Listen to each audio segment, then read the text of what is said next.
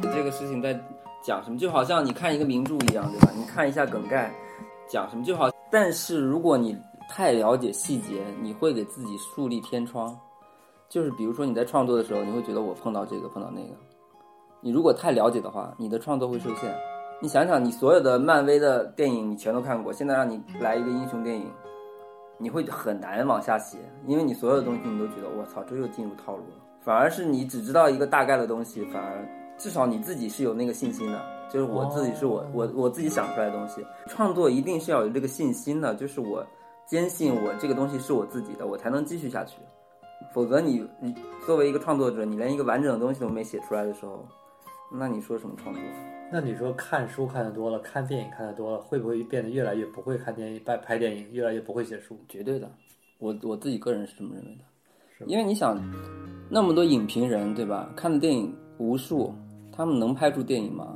我相信也能，但是拍的肯定没有那么好，因为他们的界限太多。他也想拍出更有深度的东西，但是就像我们之前吃饭的时候聊的一样，当你想做一个特别有深度的时候，你反而做不到，因为你没有空间去留白，因为你想所有东西都填满，到最后你就是在陷入一个自我的这个复杂空间中了。对吧？你每一个东西都想顾到周全，那你到最后就是，大家其实根本看不懂你在说什么。也就是换句话说，其实你在之前做了太多的铺垫，反而让更多的人不理解你在干嘛。对，就像我在给你讲一个神话故事一样，我前面给你把所有的逻辑全都讲完，一顿饭已经过去了，然后这个故事还是什么呀，我还没讲到还，没讲，你还没你没 get 到这个到底牛在哪里，那你这个作品就是不成立的呀对。你就只是大量的背景陈述，那很多创作者都是这样的，嗯，他就可能前面写的东西太多了。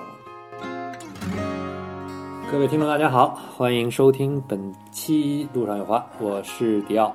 今天呢，请来了一个特别有趣的朋友，他呢是我在墨西哥的时候玩的时候认识的一个朋友，但是其实很多朋友呢知道他呢是因为他的一些做过词的一些歌曲。我的朋友季潇，啊，大家好，季潇啊，嗯，怎么自我怎么介绍呢？作家、作词人、编剧，呃，都是吧，但是都都是不入流的，对对对，但是就是自己爱好比较多，然后各种各方各面都涉及一点。我第一次知道你就是通过你写过的一篇七龙珠相关的一篇公众号看到了这个名字，之后再看到你就是在热搜上。我再看到就是在墨西哥被关到海关里是吧？我这个在那之前看过，还是看过一些的，因为在肯尼亚的时候，你已经我已经我已经哦看到你的一些故事了，对吧？对，就是因为道江行那个事儿是吧？道江行对对对对，稻江行被骂上热搜。对 对，真的，其实我记得你好像是谁说的来着？是是我们一个朋友晶晶说的，就是说作家呀，或者说这个 创作者呀，为了押韵，什么事儿都干得出来，是吧？不，也是为了押韵，但是其实也是当时创作的时候，本身自己是业余的嘛，他就可能并不会太讲究这种工整的东西，反而是我觉得太工整、太完整的东西，可能写出来也没有什么意思。本身自己在写词的时候就是一个兴趣嘛，所以他这个兴趣的话，就是你想到什么写什么，想怎么样好玩怎么写，所以也没想到后面这首歌会火啊或者怎么样。其实所有的后后面的事情的发生，全都是自己预料不到的。但前面写的时候就怎么嗨怎么写呗。那在你看来，你自己觉得写这些歌的时候，我我印象中我特别印象深刻的是 一首歌叫《一腔诗意为了狗》。啊，对我今天早上还跟朋友说，说这个词儿写的就是是我特别喜欢的一类、对一类歌曲的词儿，就是这个词儿就是三押都可以，对就是押为了押韵不择手段，但是每个词儿写的都很有趣。对，因为可能我从小受到的我爸的教育比较多吧，我爸就说，文人，中国文人，尤尤其是中国诗人，他其实是为了造境。所谓的境是什么呢？就是一个一个境界吧。境界，那其实你比如说月亮这件事儿啊，嗯，就是比如说明月，明月照白雪，你感觉是一种很空寂的感觉。对，那明月照大旗呢，就是战场嘛，对就感觉有点有点凄凉，有点壮美的感觉，对对吧？有明月明月照高楼，它就是相思的感觉，因为高楼上有人嘛，对对啊，所以它其实是，呃，中国的古诗其实有很多时候它是在制造一种情境，这样的情境让人深入其中。它是通过景色和景色的碰撞来制造的，所以我觉得现在呃，为什么写词的时候也会很难写进去？就是因为那个情境大家用的太多了，就各种各样的情境，对吧？你一个人走在长长的马路上，这种这种孤独啊，或者是很多情境，其实大家用过了。所以我在写这个一枪是意味着狗的时候，就觉得我要搞一点不一样的东西，我要我要搞呃瞎搞一搞，本身也是就是自己写着玩的作品嘛。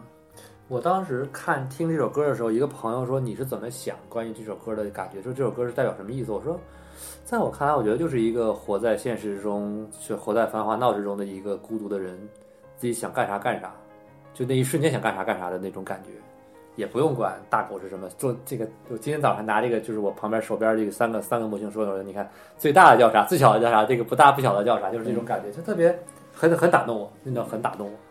但那种打动，我觉得真的只能看。这个就像听人很多人听歌看书一样，不是因为我在什么时间听那首歌都好听，那种歌可能是真的要靠一些天才。嗯，但有一些歌真的是在某个特殊的场景听到一首歌，一段情绪铺垫铺垫到，或者这首歌感觉特别特别的好。嗯，那你还你现在还写诗吗？现在不写诗，写歌。你以前写诗吗？以前写诗啊，以前也写写过一些诗，但是。比较少吧，但我可能看到你最多东西都是各大自媒体一小段一小段的，那么不到七十个字的这个微博微博微博段段子嘛，对吧？对对对，摘摘摘过你的段子，现在包括现在一首一首绩销两个字，搜到的都不是你的名字，都是别人写了一段你以前写的摘抄是吧？上面写绩销，对，有一段时间是什么感觉？这种感觉就是就是明明你还活着，而且还很年轻，但是被人弄得好像像是一个 你现在在这个。自媒体的时代，它就是这样子呀。所有的你不管说的所有的话，都会冠上鲁迅的名字。但是其实就是你也没有什么想法，就是你写你写的多了，就很多人就会转发。包括以前呃在万的时候，就是万那个 A P P 嘛，然后他们会会有一句话嘛，金句嘛。对，我你你被推了好多次。对，我是看完《龙珠》之后再回翻，因为知道这个名字有印象之后。我在回翻我自己看过的一些东西的时候，会发现你的名字出现了在了方方面面。就是万他们当时提出这个京京剧这个概念，其实就是以前我们在读一本书的时候，可能会记得里面某一句经典台词啊，但是也没有人总结出来说它是京剧或者它是干嘛。但是万其实它是把那个全部提炼出来嘛，所以导致了变成了一种流行，好像就这种短短句子，就像日历的某一天写一句话一样。对，就像短句子一样，然后大家都会形成一种。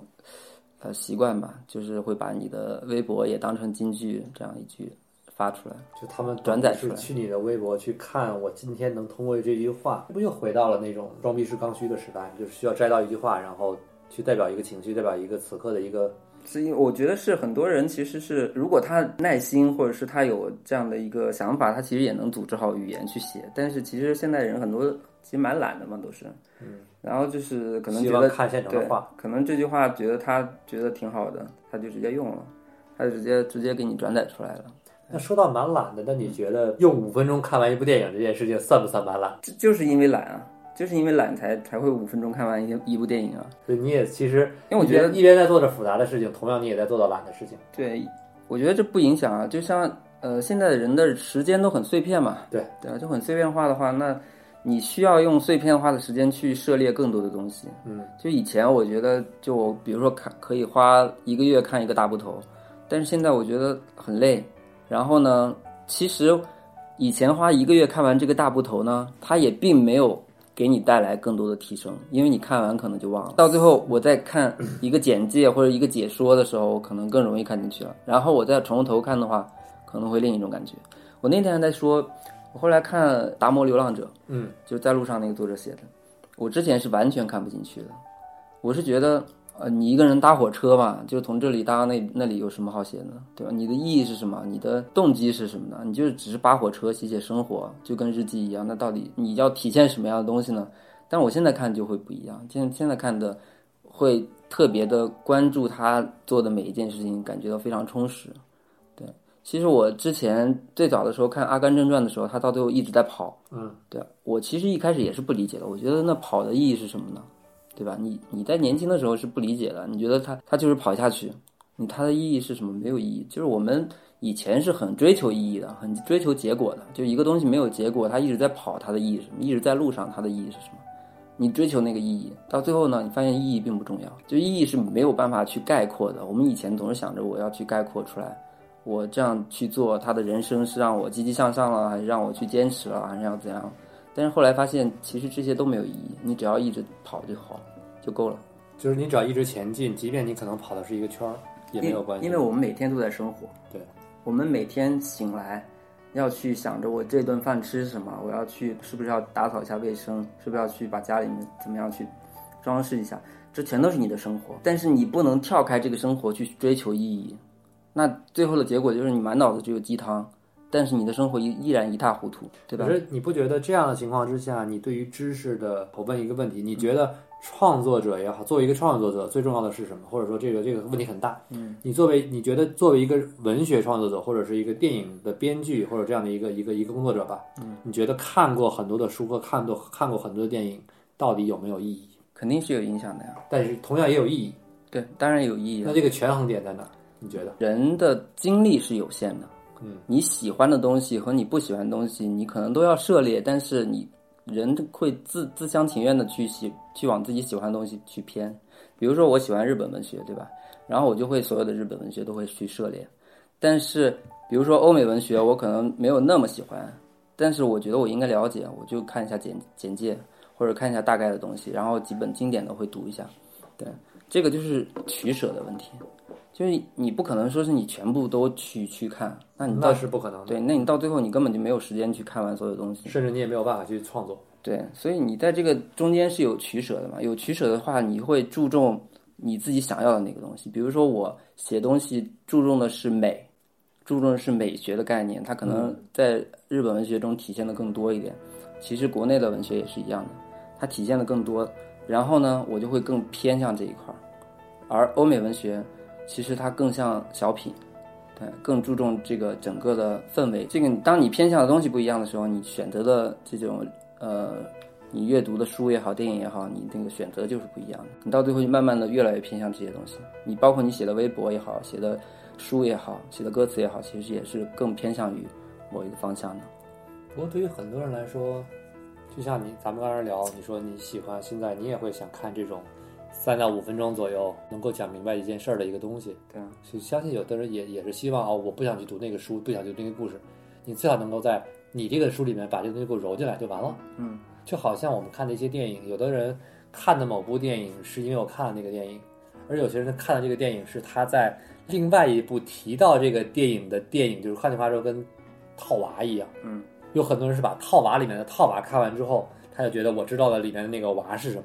嗯，对吧？对，因为因为很多时候我们不知道自己的感兴趣的点是什么。就比如说一个电影很有名，但是我可能并不感兴趣，我只是想知道它为什么有名，为什么这么多人喜欢，但我可能并并没有吸引我到我一定要去看这个片子。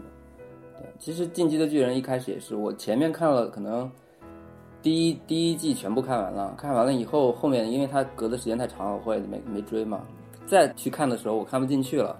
因为他那个世界观本身也有点复杂嘛，然后我就心想，一定要至少让我知道这个世界观是怎么样，我才能看进去，不然我是看不进去的。你让我一点一点的去在那儿追究啊，这些哪个人是巨人，他们那个阴谋是什么，其实我是很没有时间去追究这个。那你你要你要追个太长的东西了，嗯，对吧？这个我觉得也是现在动画很多时候做的很拖沓，你就你就看《龙珠》的。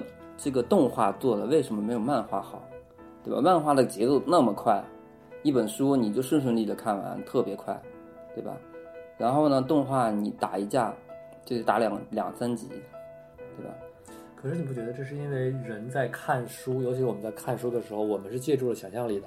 是啊，所以说你在翻的速度，就是如果这是这是两个不一样的媒体，两个不一样的媒介。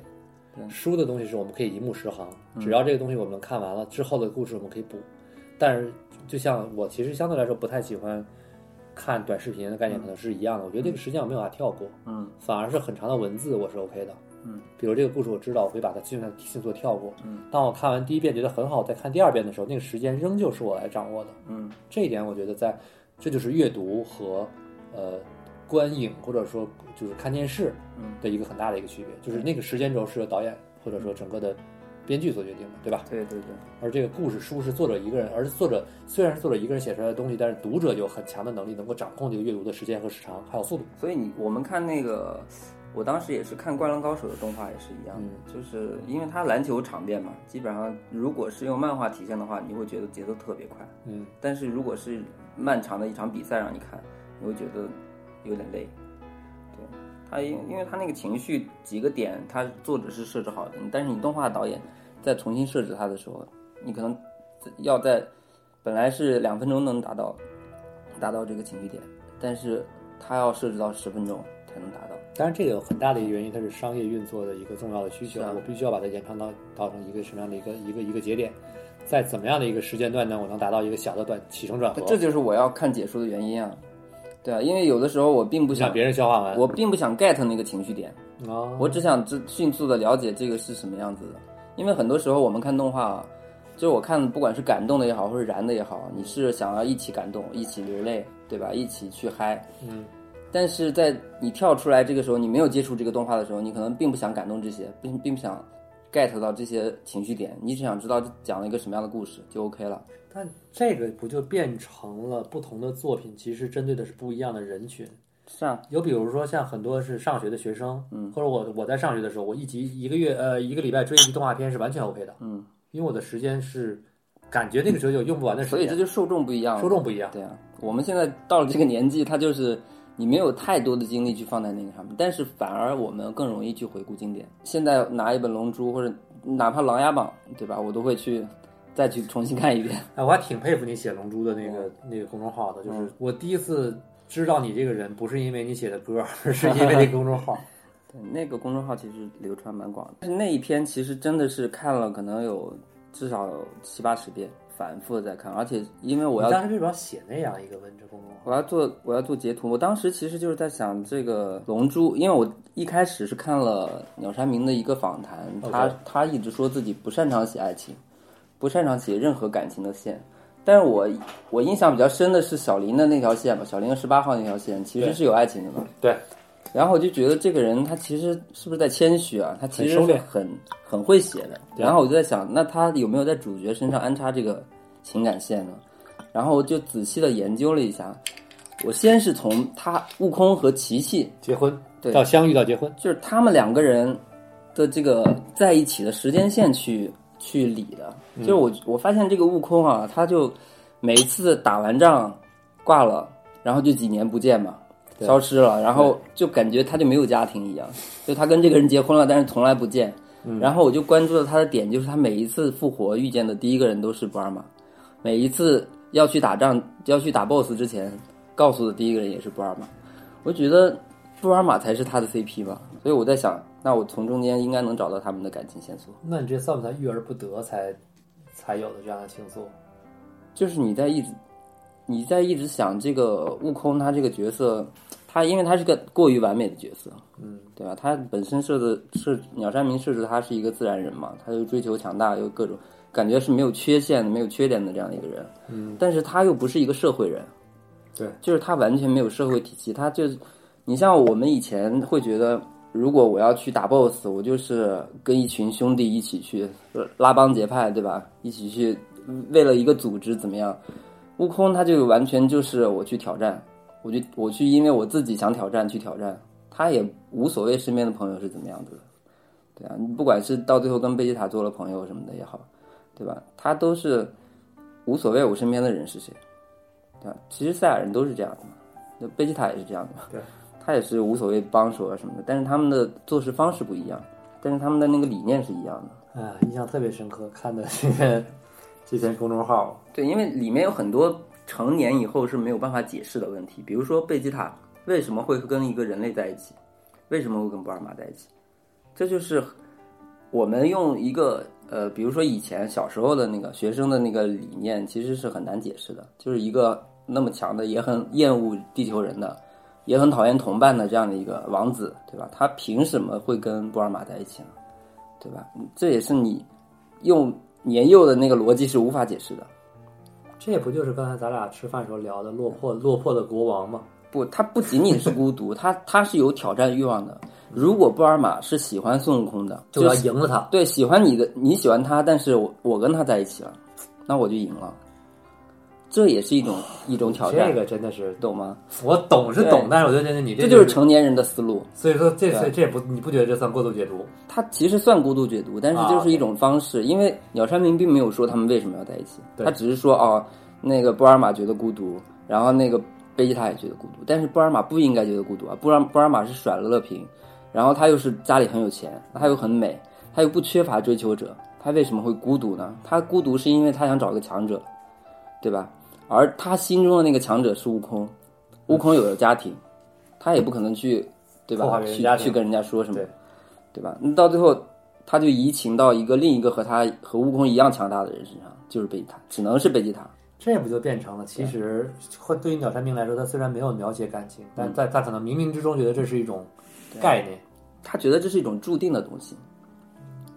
对啊，因为我觉得简简单单用孤独虽然能解释，但是并不能从他们的呃从原生家庭或者是从他们本身的背景去去说的通畅。所以从你角度来说，虽然他的这个当时的这个决定可能是很草率的，嗯，但其实他不一定经过经过多么缜密的思考，对，但是很有可能，其实这种冥冥之中就是人类的一种本能，而我们在通过几十年之后再重新解读的话，是可以把它解释出一个非常符合现代人所能理解的一套理论的。对对那其实就是把少年漫画真的变成了一个更加有深度的一个东西，这也成为经典的原因吧。对，因为这个东西也是因为它留的空间够大。既然我不擅长，我就不写，对我就留留白。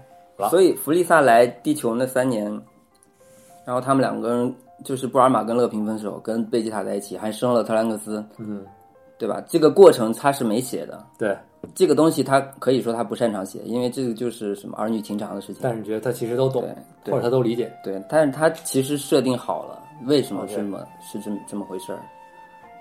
啊，这样的就这样的理解，我反而倒是清晰了很多。对啊，就是当时看你这篇文章的时候，我真的会想，因为那时候不认识你嘛，对这个虽然我信，或者说虽然我觉得服，但是是不是过度解读呢？但是从你角度来说，你也承认是过度解读，只不过这种过度解读是建立在他可能不擅长写，而我们用了一种方式去解读出来。对，因为其实很多时候里面的一些话，就是你反反复复想的时候，会觉得一个正常人是不会这么说的。就比如说孙悟空后来杀戮游戏的时候，杀戮自爆，他不是瞬间移动就走了吗？他最后说的是，嗯，替我给琪琪说声抱歉，抱歉，说声对不起。对不起啊，然后这句话呢，其实他之前他为什么自爆呢？他他这句话之前说的是，因为布尔玛说我总会招来强大的敌人。但是你想想一个问题啊，一个最简单的问题，一个活着的人，你跟你自己的朋友说你总是招来强大的敌人，所以你你如果不在，地球就会安全吗？对吧？这个逻辑是不通的嘛。他不在，他妈的照样照样会有各种宇宙人来侵略地球。唯心论了是吧？对啊，那跟你有啥关系呢？然后呢，他就算死了，他他现在活着，难道你劝他去死吗？对吧？你也不可能这么说嘛。所以这句话，我自己个人可能是过度解读。我的理解是在这段时间，他说这段话的时候，其实是贝吉塔在追求他的时候，他说的是敌人，所谓的敌人可能是情敌，就是说你这样的人，你都没有意识到你身边有很强的敌人。嗯，对他其实说的是贝吉塔，但是呢，悟空可能会理理解为我就是招来了很多坏人，对他这么理解一部。复杂的波尔玛跟孙悟空的所以到最后呢，孙悟空选择自杀了以后呢，给琪琪说抱歉是为什么？因为他做了这个做这个决定的原因是因为布尔玛，因为他可能想通了这件事情，而他他是没有办法告诉布尔玛的，也不不可能告诉任何人，因为他一说这个特兰克斯不存在了。因为特兰克斯告诉他，你你不能让他有任何波折，他甚至不能说我你不要喜欢我，这种话他都说不出来，因为有任何的情感波动，这两个人都不可能在一起，都不可能生生下特兰克斯，对吧？所以他什么都不能说。啊，杀戮游戏的时候，特兰克斯已经出生了。对啊，就人到人的时候他已经出生了嘛。对人到人的时候，呃，波尔玛是抱着小孩过来的嘛，嗯嗯，抱着小孩过来看，他说我我想看一下人造人这个是是什么样嘛。对。但是你想，如果是一个正常的母亲，她怎么会抱着自己的小孩过来看呢？对吧？他只是想来见证一下这个孙悟空到底有多强大，同时让他告诉他，其实告诉自己，就是让我的我爱的人看到我已经有小孩了，我我们已经不可能了。嗯，看到这一点就够就够了。但你知道我这就是说回创作者的有趣啊，就是我看过很多导演跟作者看了一些他们自己的粉丝跟书迷对自己的解读，他们都说我当时没这么写想那么多，肯定但没想到肯定不会这么大家能讲是这么多啊。我觉得肯定不会这么想。对，因为这个，但是其实能解出来是一种合理，换句话，至少在你自己的逻辑之中自圆其说了。不，其实当时写这篇，因为当时腾讯吧，当时不是做那个有一个游戏嘛，《龙珠激斗》嘛，嗯他其实把我这篇发给了鸟山明，啊鸟山明看过了，但是我后来他也没没说是什么呀，他可他就是看过了，然后呢就说我看过了，也没有 发表任何意见，我估计他也没看，但是他就是，我觉得这个东西肯定跟作者想的不一样，就是作者如果能想那么多，就是他可能就不会那么画了。从从一个创作者的角度角度来说啊，一般来说是不愿意留白的。就我能想到那么多，我就会画那么多。这就是刚才咱俩回来的那一点，在我就我总觉得其实创作者应该留白，嗯，但是绝大多数创作者是做不到留白的。因为我靠，我都想到这么牛逼的东西了，我为什么不不想让对为什么不让你知道呢？对对对啊，为什么不不做出来呢？对啊，所以这个空间也是，我觉得天才之所以天才，就是他愿意去放弃一些我不知道的东西。这就是英雄啊，愿意自我牺牲。就是我真的我想到了，但我不说，我憋着。不，他可能是想到了一个模糊的东西，但是他不想去实现，就是他、哦他觉得这个东西，我要不就是画不好、写不好，要不就是偏离主线。那你觉得诺兰算这样的人吗？我觉得诺兰是一个特别精巧的布局的这样的一个人，嗯，但是我很难说他是这样的，就是他是鸟山明这样的创作者，嗯，对，因为我觉得诺兰是一个特别理性的人，嗯，就他做的所有的东西，你看他的片子基本上都是每一个都让你觉得很完整，逻辑很嗯对对缜密，对对，逻辑非常缜密，然后整个环节前面后面都首尾呼应的很好。我之前跟我一个朋友聊天，我就说，我觉得诺兰跟李安是我就喜欢和感觉一般或者有一些抵触的一个最明显的一个例子。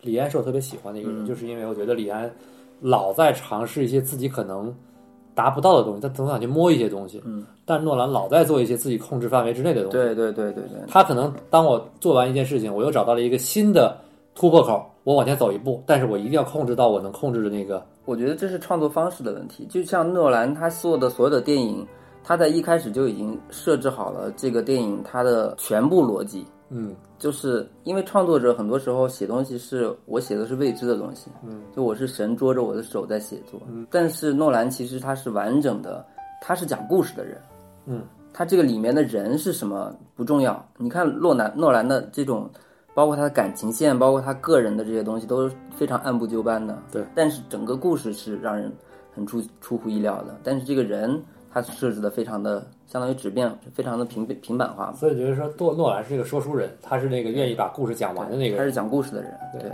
他其实感更更像一个站在局外去描述这个故事的人。对这点我的感觉特别明显。但是你像李安他的创作本身，它是一种情感情感诉求嘛，嗯，他是本身是我如何把这种情绪表达出来，但是诺兰他是如何把这个故事表达出来，他这种就是创作方式都不一样。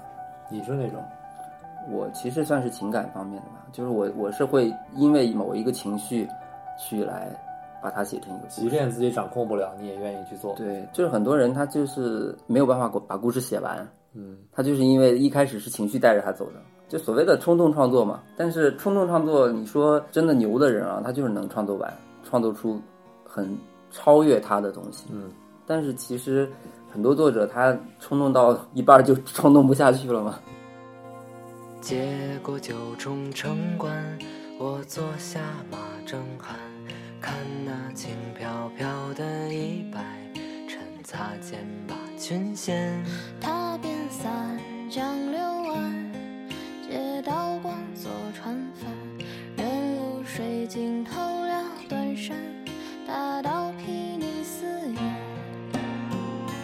枕风宿雪多年，我与虎谋早餐，拎着钓叟的鱼线，问卧龙几两钱。书中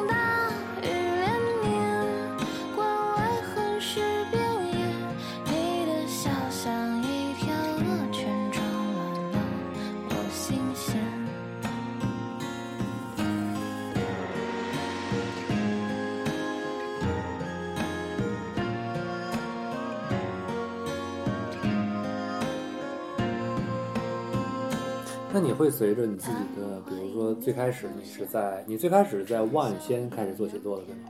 对对那你是怎么开始在你自己，比如说在微博上比较有名气之后，到很多人开始把你说过的话像鲁迅的话一样放在也不能说像鲁迅吧，这有点过分了哈。对对对，就是现在就像京剧一样摘抄，摘抄完再找你现在，甚至我看你大号都不怎么更新了，嗯开始用小号。嗯，那你的理那你的想法是什么？也是因为受到这样这样的影响吗？嗯，现在现在很少更新，主要是我觉得现在是一个嗯、表达太过于就是是一个表达长尾的时代，就是怎么说呢？就是表达长尾，我不我这我说有一种长尾效应。对，就是你说一句话，一定要去解释他的动机，解释他的分立场，解释他的就解释的太多。但是其实在，甚至在五年前吧，嗯，都是你在网上说任何一句话，只是表达你个人的情绪。对，对，你觉得这个人很糟，或者是这件事情很精彩，你就会表直很直观的表达自己。但是现在的话，表表达就变得很容易被曲解、被误解。春风十里不如你，也有人会问你无力怎么办？所以说，在这个状况下，就越来越去少的去表达，因为我觉得，就是你在一百四十字内去表达这些东西，其实也并不能让大家理解你什么意思。对，所以我现在就其实表达的蛮少的。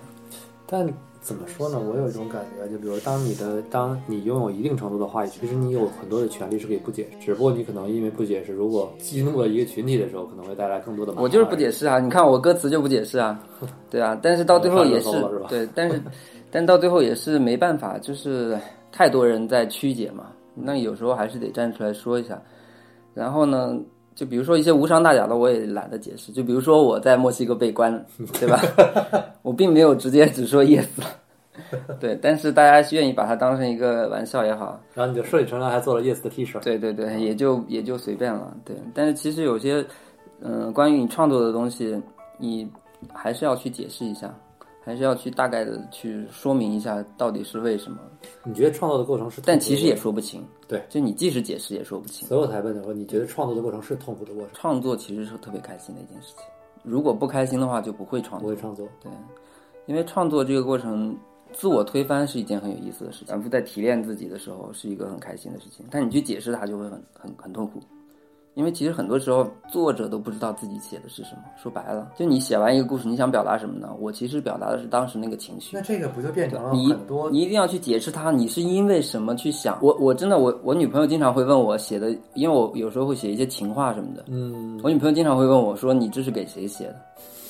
我其实解释不出来，因为我没并没有一个固定的一那一瞬间可能是个假想的对象在说，对是吗？，并没有一个固定的。但是我觉得一某有这个世界上一定有某一种感情是这样子的，哦但是我并不代表我希望这样或者我怎么样。但是你要解释的话，就会很复杂，对你根本不知道从何解释起。你就是失掉那种美感。对你是因为看到哪个女孩儿，然后才才才才产生这样的联想吗？或者你有有一段我不知道的感情吗？你又很难解释。我那天还在看，呃，今年的那个八省联考，在考的是川端康成的那个秋雨，嗯，然后他那个里面讲的故事，就是也是一个特别简单的故事，就是作者本人他去医院看到两个女孩，这个有一个女孩去世了。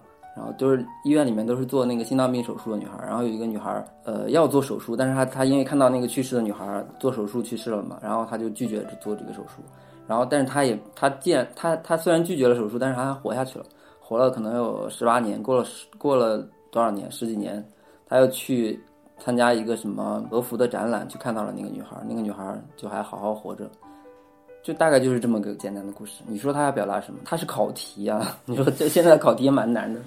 对，但是其实他，我觉得啊，他就是要表达的，也就是你在抗拒一种命运的同时，你其实是没有办法抗拒命运的，因为他到最后，他在那个年会上，不是在那个和服展览会上看到那个女孩，依然是一种不服输的一种眼神，就是说。他在成功活下来之后，他依然得不到他要的那个人生，因为他可能还会去世嘛，还会挂掉嘛，所以他一直不服气，到最后的结果依然是在被命运摆弄。其实就是他是一种比较悲观的这样一他，活在了他琴弦的那个最崩的位置。对，就是说他虽然在五岁的时候抗拒了这个手术，他依然活得很好，活了活了十几年，但是他却活不到自己想要的那个人生。你说他这是抗争了还是没抗争呢？他他也抗争了呀，对吧？抗争的结果其实还是在命运的掌控之中嘛。这个就像刚才你说阿甘跑一样，我就觉得有很多时候，以前我会觉得我小的时候看很多东西不懂，觉得要看书，看书之后懂了一些东西很开心。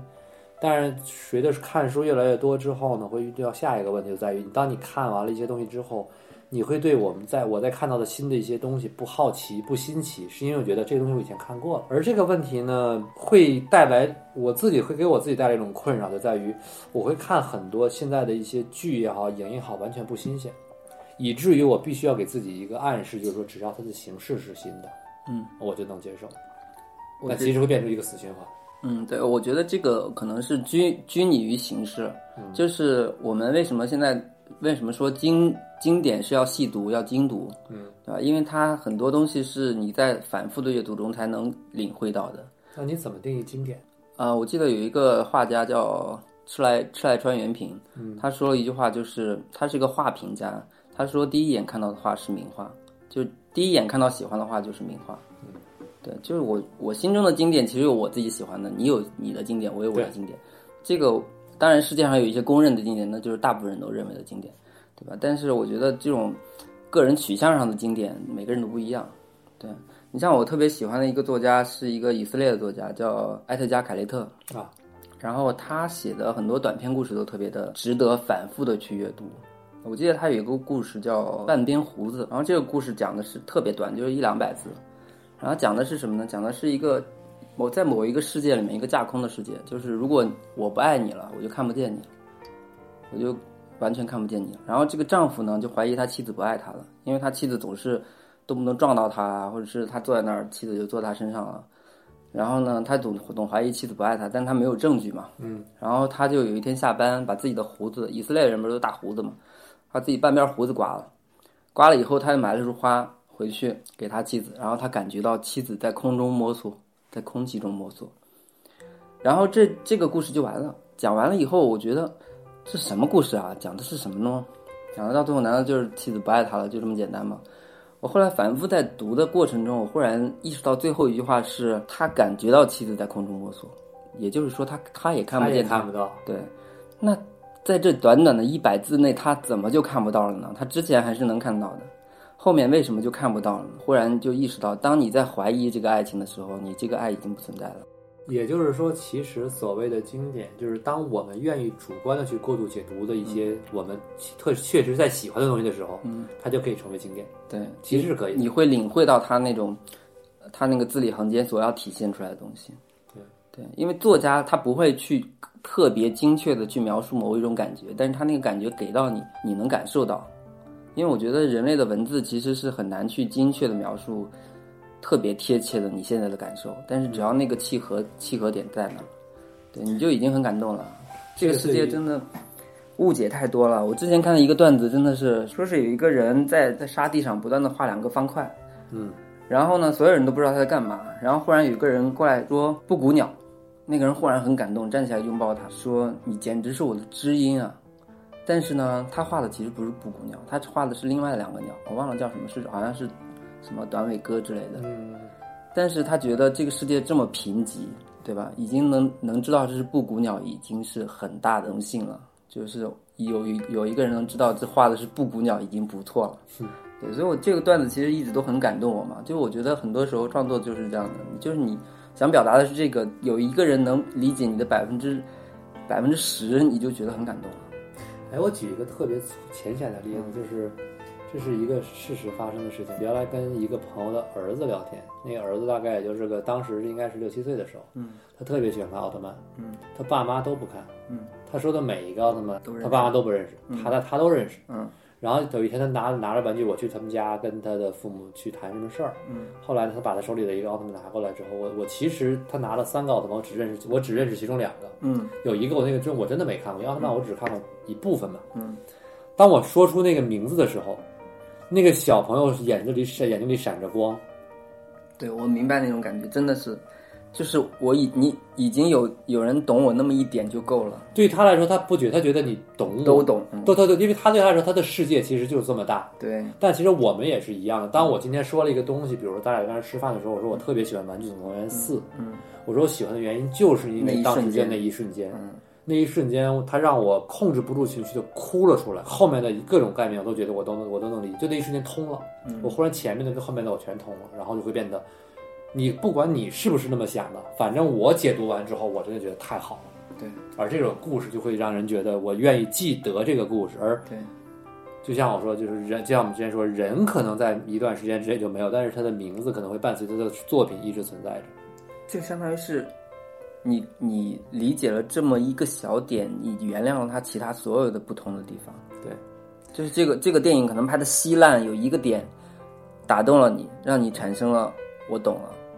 那这个故事无论拍成什么样子，你都会觉得我很喜欢。忽然，其实这么想的话，我二零二零年就有一部电影就是这个样子，就是它有一个点打动了我之后，虽然很多人对片子评价非常的低，但是我就是觉得那片子真的我好喜欢，就是神奇女侠。看过太多的超级英雄片，就像跟大家聊的一样，你超级英雄片我都看了，嗯，我会发现所有的超级英雄片都是用英雄英雄靠最后的努力、个人的成就打败了 BOSS，拯救了世界的时候，嗯，在这个里面，虽然英雄用了一个道具，但是最终是人类自己的一个，因为他是真言套索嘛，嗯，他用说了实话，嗯，他说了实话，让换句话说，一个人类让人类人类达到了自救，嗯。而那个小过程让我觉得之前发生的一切都觉得我我行我行我愿意，你可以原谅。我可以原谅，对，对，就是我我原谅了，我放弃我对你原来的那些预期，嗯，就像神奇女侠说我放弃我愿意放弃我的愿望一样，那一瞬间我在之前的那两个小两个多小时有一些觉得嗯这儿好像差点，啊那儿好像差点，虽然有很多好的，我一瞬间都都放掉了，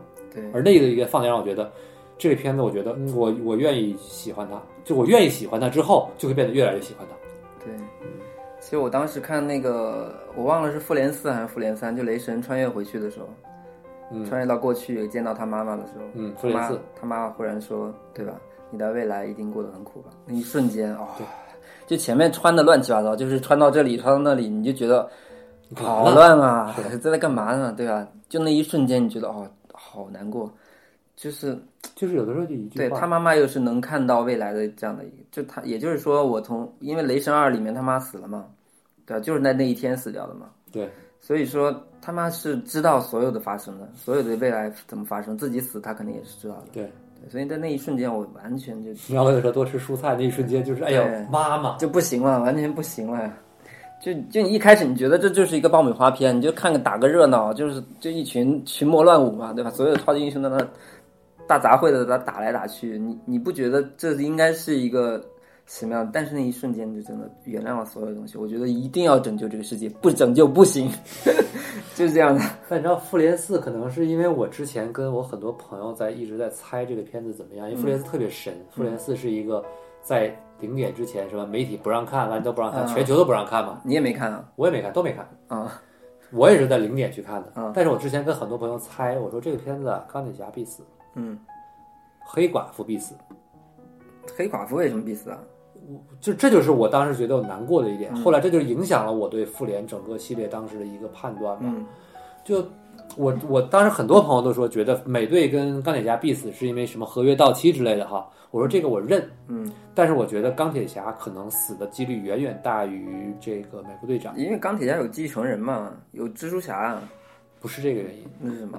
是因为在传统的概念，这可能有点挑战。就是我觉得这是让我觉得难过的，就是我猜了复联，我猜了复联中钢铁侠会死跟黑寡妇会死的理由是一样的。嗯，这是一个社，我就说必须得说，这是我觉得社会的残忍。嗯就是美队没必要死，为什么？是因为美队在就是我们看到的漫威宇宙电影 MCU 这个漫威电影宇宙里面，它的存在是相对来说在复联中很重要，但对于这个世界不重要。嗯我不知道能细节细嗯细节，就是嗯他没有爱人，嗯在这个故事，因为他爱人已经在那个故事中已经去世了，对吧？嗯，他是个自由人，他是一个自由人，对他真正死掉对于整个影响不大。影响可能对于我们爱这些电影的人来说影响会很大，嗯，但是在那个电影我们假象中对这个世界之中，对影响。而对那个世界中影响最大的是钢铁侠，因为他是一个人类，嗯知名的花花公子、企业家、慈善家，嗯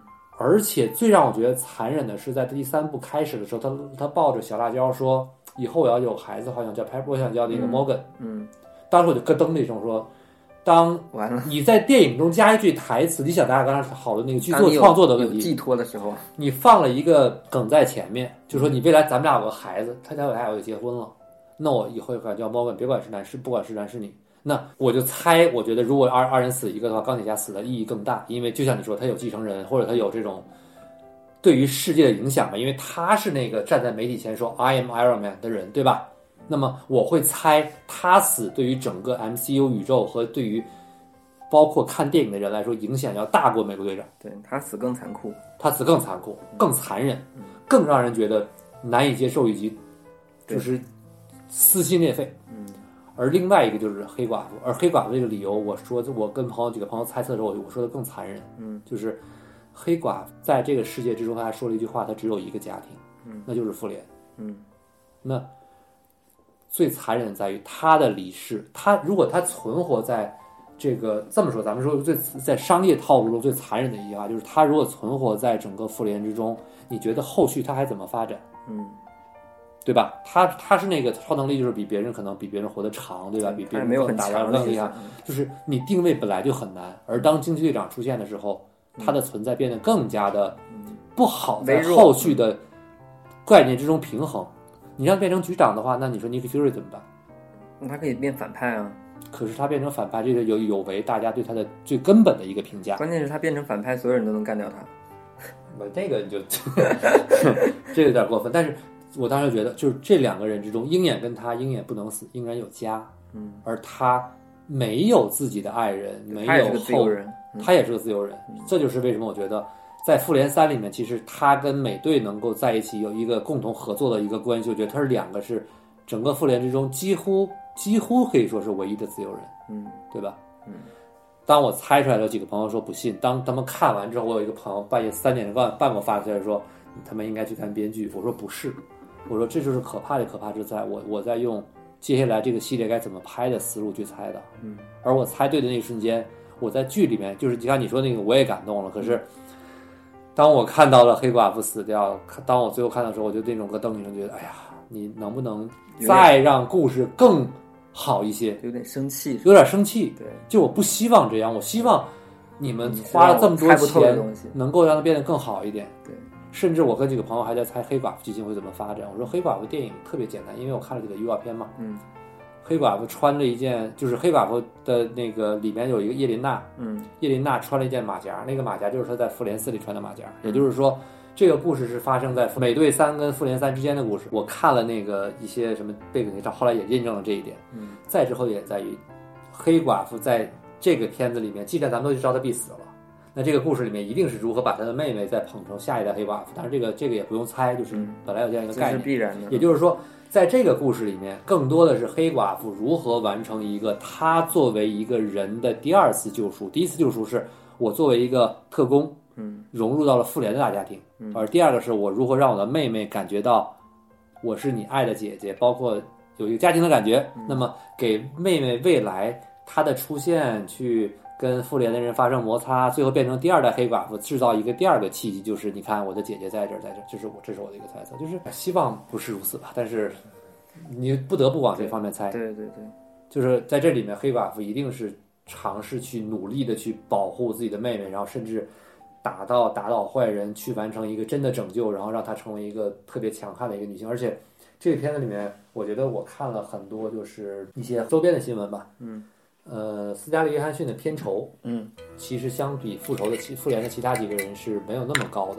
嗯但是后续也不低了。但是这就能感觉出来，好在好莱坞结构之中，男性的这个演员跟女性演员的片酬其实并不是完全对等。嗯甚至说有些时候其实是完全不对等的。嗯那么，黑寡妇能够在这个世界之中存活下来，一定是能够，不管是自我牺牲还是做出一些什么样的努力。比如说，我能见过很多，这个我在之前的节目跟别人聊过，我说为什么我觉得黑寡妇电影会好看，就是黑寡妇电影一定是你能看到黑寡妇流鼻血、被打的、被打脸的造型。而你想象一下，你回忆一下你看过所有电影，一个女性主角的电影，除了那个家庭剧啊这种，就是动作片里面，除了拳击跟自由搏击这种体育类的节目，呃，这种这种片子有多少片子里面是女性被打脸的？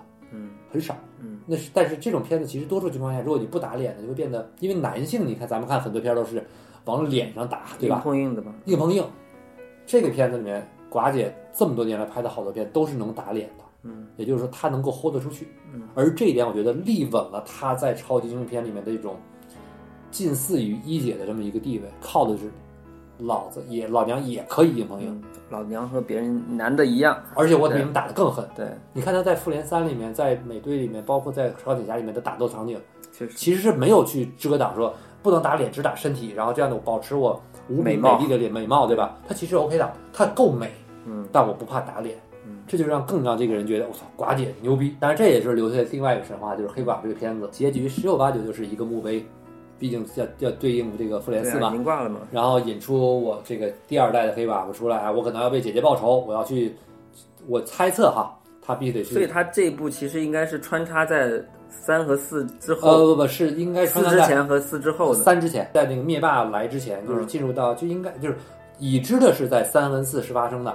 但是我猜测可能片子里面最后的结局会留个什么彩蛋之类的，让这个他妹妹出来他，妹妹出来，然后在他的墓碑前说我要去向这个鹰眼报仇之类的。为什么呢？因为鹰眼是跟他在那个灵魂宝石那一刻之中，他俩互换的，对，那他就会说你你他怎么其实为了鹰眼死的，你怎么能弄为弄我姐姐弄死呢？我要弄死，我要报仇，然后然后最后再什么破个冰，然后再大和解，对吧？但是这个大和解的理由一定是因为他姐姐给他制造出了一个家庭的概念，因为其实我们现在知道是他们是都被之前某个这个九头蛇所嗯控制的一个这种机机构嘛，对吧？嗯那他姐姐一定要拯救这些人，嗯，拯救完之后，他就变成了那个贞德一样的人物，对吧？我拯救了一切，那么最后他的妹妹说我要拯救你，嗯那我既然不能拯救你，我就要变成你，就得变成新一代的黑寡妇，这是我的一个一个感觉吧。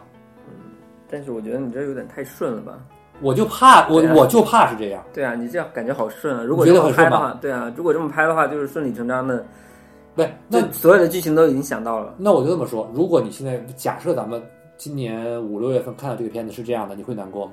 如果让我采访这样，我肯定会难过，对，因为就是一模一样的，就是你在一个逻辑里面，就是你根本不像看一个电影，你就觉得我是在续，这就是为什么我看复联四的时候会难过，嗯就是我猜到了这两个关键的节，当然其他的故事我没有猜到，嗯。但是我猜到这两个节点让我觉得难过，就是为什么这两个结局必须是这样？我是用了最残忍、但你最商业的方式去参与的。当时洛基死你猜到了吗？那个说心里话，我不，我我就是我说难听点儿吧，嗯不重要。嗯我不觉得洛基死跟不死在这个片子之中有问题。包括你看啊，洛基虽然在开头死了，嗯可是在中间的穿越的时候，他跑了一个洛基，也就是说，洛基这个角色是能够存活的。嗯只不过在我们看到的熟悉的一条时间线中，洛基去世了，对吧？？对，但你会发现，编剧在这个东西，他既他留了有一个死口，又留个活口的时候，嗯你没有办法，你只能说我祭奠的是我以前看过的那个洛基。对，但是在复联一之后出现那个洛基，他还存在，嗯那个性格没有变，嗯，诡计之神还在，你没有办法说，那你就还能接受。对就你不你接不接受？你不被迫接受了吗？洛基的剧已经确定了，你还能不接受吗？但是黑寡妇是不可能复活的，因为它是宝石兑换的。对，而美队是他没有死，美队用了那样一种方式让他变成一个老者，平平凡的人好像是他也不可能变成最后再回来的一个人，对吧？不不可能以原来那个形象了。除非当然你要真是万万一未来再回来了，总有办法让他回来，但是就回来的不好看了嘛，对对吧？对。但钢铁侠你不觉得就是那样的一个就回不来了呀回不来了，对不对而且在蜘蛛侠二里面被消费成那个样子，但是钢铁侠可以是别人穿上他的盔甲啊。那这很简单，就是每就另一个人了嘛钢铁侠他那个小男孩啊，在这个葬礼上都出现了，对然后他女儿也可以出现，就二打一，二两个两个人谁都可以，对甚至可以两个都可以，对对吧？这都是咱们可以猜测出来，就是未来留了无限可能。这就是我觉得复复联四，他把一个咱们过去觉得就是就一个 USB 口做了一个分叉，留出来好多口，可是他那个转接的那个口，让我当时我在看片子之前猜到的时候，就会觉得哎呀难过，就为什么要让我猜到呢？不应该如此。所以我就觉得，好莱坞作为创作者在创作的东西东西的时候，虽然一切都合理，但是不是这个这种合理的情况，我们还是要找到一个更多的解释，就是不要从世俗角度之中摆脱一个世俗世俗的传统的概念的约束。这就是很多时候我们在看书的时候，所谓的神来之笔其实是错误的，就是它的谬误才是它的神来之笔。嗯，就很多时候我们在看一个故事的时候，它太过于完整、过于让人理解的时候，它逻辑过于通顺的时候，你会觉得这就是这样子的。对，你就你你就回到那个龙珠来说，就是一样的呀。但很多逻辑如果是通顺的情况下的话，对吧？那布尔玛和孙悟空一开始就应该在一起，对吧？一开始他们就 CP 嘛，就是从他去山里面找到悟空开始，两个人就一直在一起，对吧？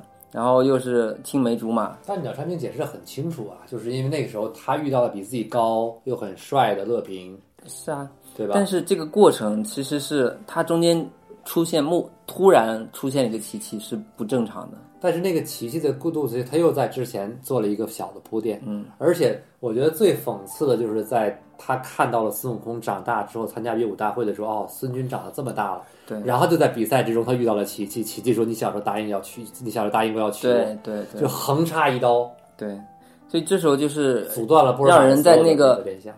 在那个顺理成章的逻辑之外，忽然加了一笔。其实很多人在，就是琪琪，其实很多人他不喜欢的，因为他其实是他代表了一种他那个鸟山明可能鸟鸟山想表达的一个他他后来变成了一个完全是个家庭妇女嘛，对吧？就只顾小孩，对，也不顾他，对吧？变成这样一个形象，其实很多人不喜欢。顾家呀，对啊，他呃他其实挺顾家的，但是他的所谓的顾家就是挣钱嘛，生活嘛。不，我是孙悟空不顾啊，家呀，孙悟空不顾家，对呀、对啊，所以他这个就是就一开始的那个奇迹的出现，其实是打乱的人打乱人的思绪的。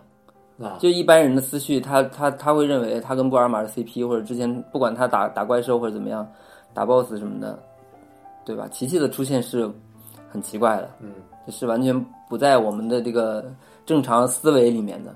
就是这一点来看，我觉得鸟山一鸟山明老师嗯。一定是有故意的说让波尔玛既说出孙军长大了的话，又让他去发现育而不得的这个一样的结果，把对这个东西变成一个一直错就一直错，对我觉得，我觉得就是他写奇迹的时候可能也没想那么多，但是呢，他写出来以后呢，就发现这个东西是一个是一个特别错误的误会，但是又挺挺美好的，因为这样可以更加提炼出悟空和布尔玛的这个情感，更加隐把它变得更加隐就是隐隐藏的更加深，把欲而不得坚持到底。不然的话就太完美了嘛。你一个故事完整的话就很不好看了。好，聊得非常非常的开心，感谢感谢感谢。之后吧，我们一起来听一曲啊，一腔诗意为了狗。好，感谢各位的收听，我们下期再见，拜拜。拜拜。三十八英雄？世间太多伤心愁，身后三只狗。大的叫孤勇，小的叫词穷，不大不小的最没用，名字叫执着。月上柳梢头，向夜去青楼。冲冠凭栏处，我身边有一壶酒。醉眼看人间，个个都温柔。杯中尽是下课钟，